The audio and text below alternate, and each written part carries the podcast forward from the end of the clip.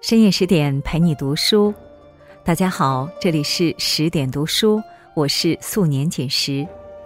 今天我们一起来聊一聊小圣王献之。听完之后，请不要忘了在文末点一个再看哦。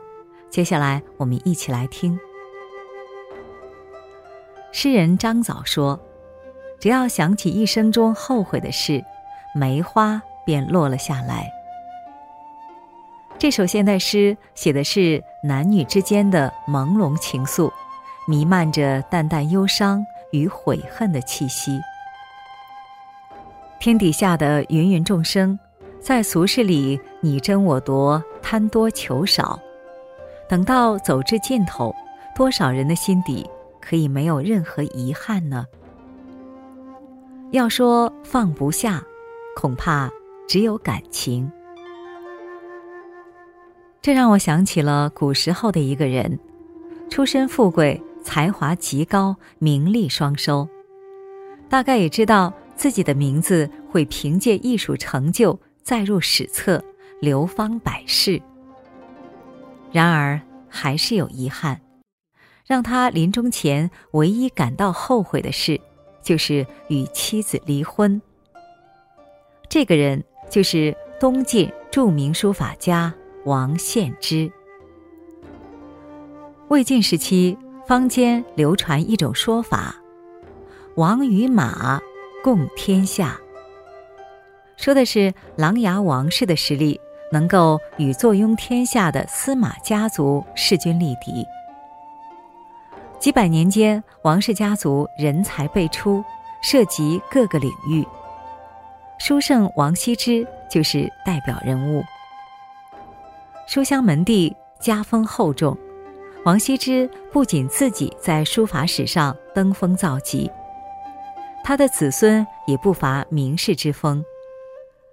七个儿子当中，若论谁在艺术上最出类拔萃，要数妻子王献之。《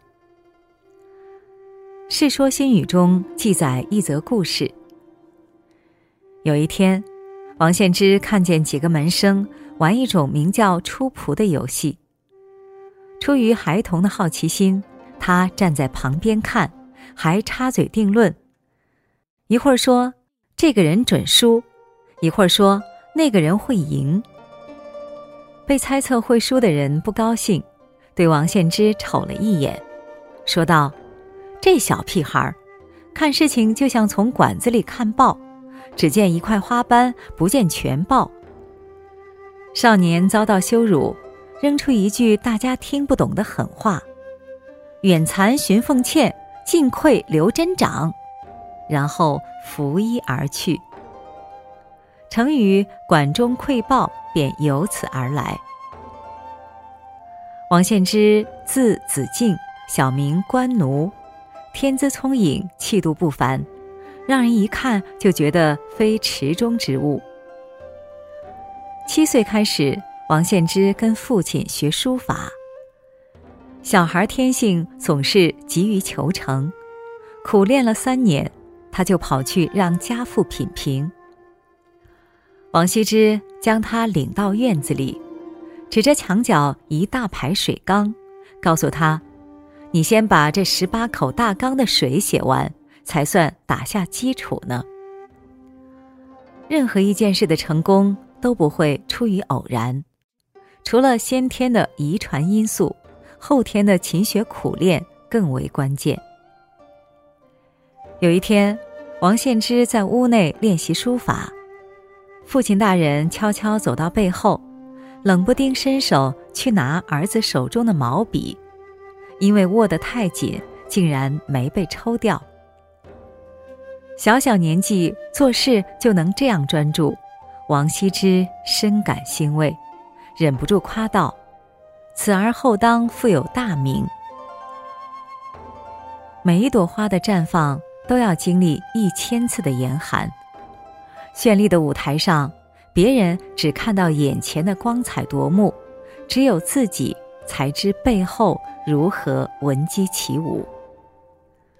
多年后，王献之传得父亲真谛。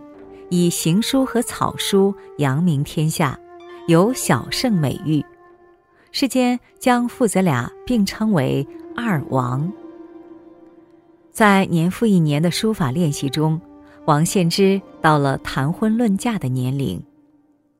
按照门当户对的婚配原则，能够嫁进王室豪门的，自然不会是普通人家的女儿。那么将会是谁有幸与这位高质量男性喜结良缘呢？故事还得从他父亲的婚姻讲起。当年，太傅西建家的千金西玄到了适婚年龄。他想为才貌双全的女儿找一个好婆家，太傅将目标范围锁定于实力雄厚的琅琊王氏。双方家长商定后，西涧派人来王家挑选女婿。众公子都是青年才俊，气宇轩昂，他们都很重视这次海选，因此表达的端庄严肃。但有一位公子。他自个儿躺在东厢房的床上，悠哉悠哉地吃着糊饼，还裸露出肚子，一副无所谓的样子。西涧眼光老辣，最后偏偏选中这位风流不羁、坦荡自若的少年。就这样，十六岁的王羲之成为太傅的东床快婿，将有才有貌的西玄迎娶过门。流年似水催人老，现如今他俩的孩子也到了婚配年龄。西玄心里其实已有人选，自己的侄女，也就是弟弟西坛的女儿西道茂。王献之与西道茂既是表子弟，从小认识，可以算青梅竹马。西家也是书法世家。在书香氛围熏陶下长大的西道茂，与丈夫志趣相投，具有相同的艺术追求。一个是来自名门望族的富贵公子，一个是来自簪缨世家的大家闺秀。这是门强强联合的婚姻，也是亲上加亲的姻缘。料想二人定是花前月下，举案齐眉。有一份天长地久的绵绵情谊。婚后没多久，西道茂生下女儿，取名玉润，却不幸夭折。不知道这给王献之带来何种影响？也许在他眼里，夫妻二人能够情投意合、恩爱相伴，便是最大幸福。爱情从来都是两个人的事，婚姻有时却是两个家庭的事。在古代封建社会更加如此。这对豪门夫妻后来的婚变，并非哪一方喜新厌旧，而是来自外力的阻碍。唐伯虎画过一幅画，名称是《王献之修西道帽续曲新安公主图》。如今成为收藏于博物馆的文物。画卷上层层的山重水复，恋恋的杨柳惜别，在参观者眼里早已风干成历史典故。可在一千六百年前，这却是王献之、西道茂、新安公主三人之间的真实的恩爱情仇。这位新安公主。用现在的话说，别人婚姻的插足者。她是东晋简文帝司马昱的女儿，原名司马道福。当初，她嫁给名将桓温的儿子桓济，也算豪门贵族。谁曾想，野心勃勃的桓济篡权失败，被流放到荒寒之地。也许本来就是一场政治婚姻。也许司马小姐不爱自己丈夫。当她的人生走到山穷水尽时，她没有与之患难与共，而是选择离婚。公主离了婚，然后嫁给谁呢？既然贵为公主，主动权掌握在她手里。天下王侯将相家，那么多富贵公子，他偏偏选中王右军家风流倜傥的七公子王献之。可王献之已经成家，公主又不能下嫁做小，怎么办呢？公主很霸道，他向王献之逼婚，让他休妻，然后娶她。这事儿换成他人，定会觉得是祖上冒青烟的荣耀。可搞艺术的王献之是个性情中人，一开始他是拒绝的。据说。为了抗拒这门婚事，他用艾草九族，以便有理由推脱说行动不便。可是没有用，那位公主并没有被这种自残行为吓退。皇权威严加上家人利诱，王献之最终还是妥协，休掉结发妻子西道茂，另娶公主司马道福。就这样，王献之与西道茂这对神仙眷侣被生生拆散，两个人成为政权的牺牲品。他自己则鱼跃龙门，荣升为建文帝的驸马爷，在仕途上平步青云，一时风光无限，享不尽的荣华富贵。他与司马道福的感情如何？史书上没有留下只言片语的，也没有什么佳话。也许这对半路夫妻和天底下很多夫妻一样，平淡苟且，时生嫌隙。但他后来和司马道福生下一个女儿，取名王神爱，他却没有像自己方明那样获得神灵眷爱，虽然嫁给皇帝。却年纪轻轻，在宫廷斗中惨淡离世。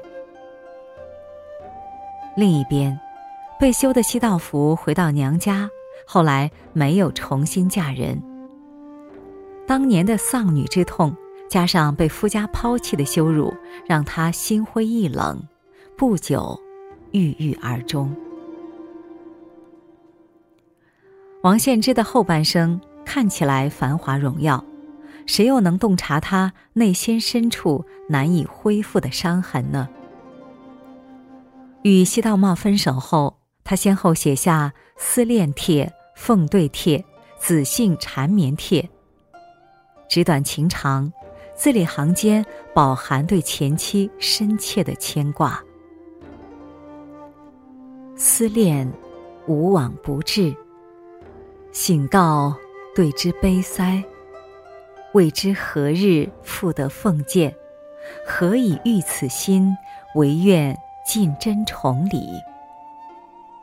持此信反，付之动静。撇开艺术魅力，且看他在思恋帖中诉说衷肠。我对你的思念没有一刻停止过。自我反省，感觉自己的人生很悲催。什么时候才能与你相见呢？但愿我们各自珍重。希望给我回信，让我知道你的消息。被气被伤的西道茂是否给他回信，世人就不得而知了。王献之病逝时年仅四十三岁。到了病重卧床的阶段，道士登门做法事。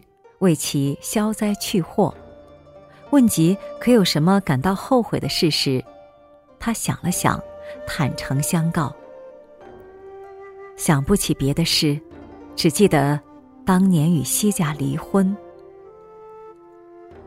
关于这一节，《世说新语》中的原话是：“不觉有余事，唯意与西家离婚。”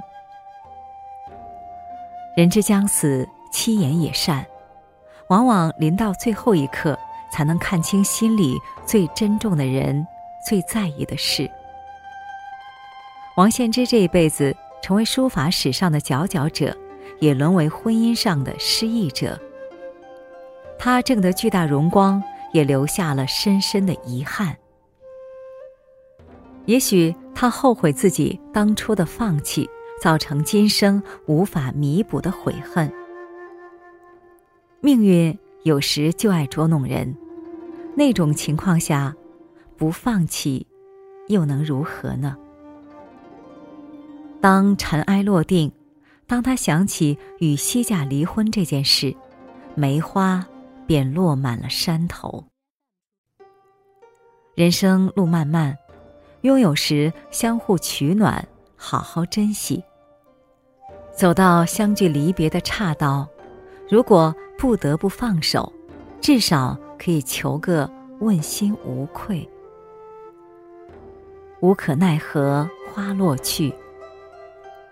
至于情深缘浅，只能像电影《一代宗师》中宫若梅那样自我安慰道：“人生若无悔，那该多无趣。”好了，今天的文章我们就分享完了。更多美文，请继续关注十点读书，也欢迎把我们推荐给你的朋友和家人，让我们在阅读里。遇见更好的自己。今晚就是这样，我是素年锦时，祝你晚安，明天见。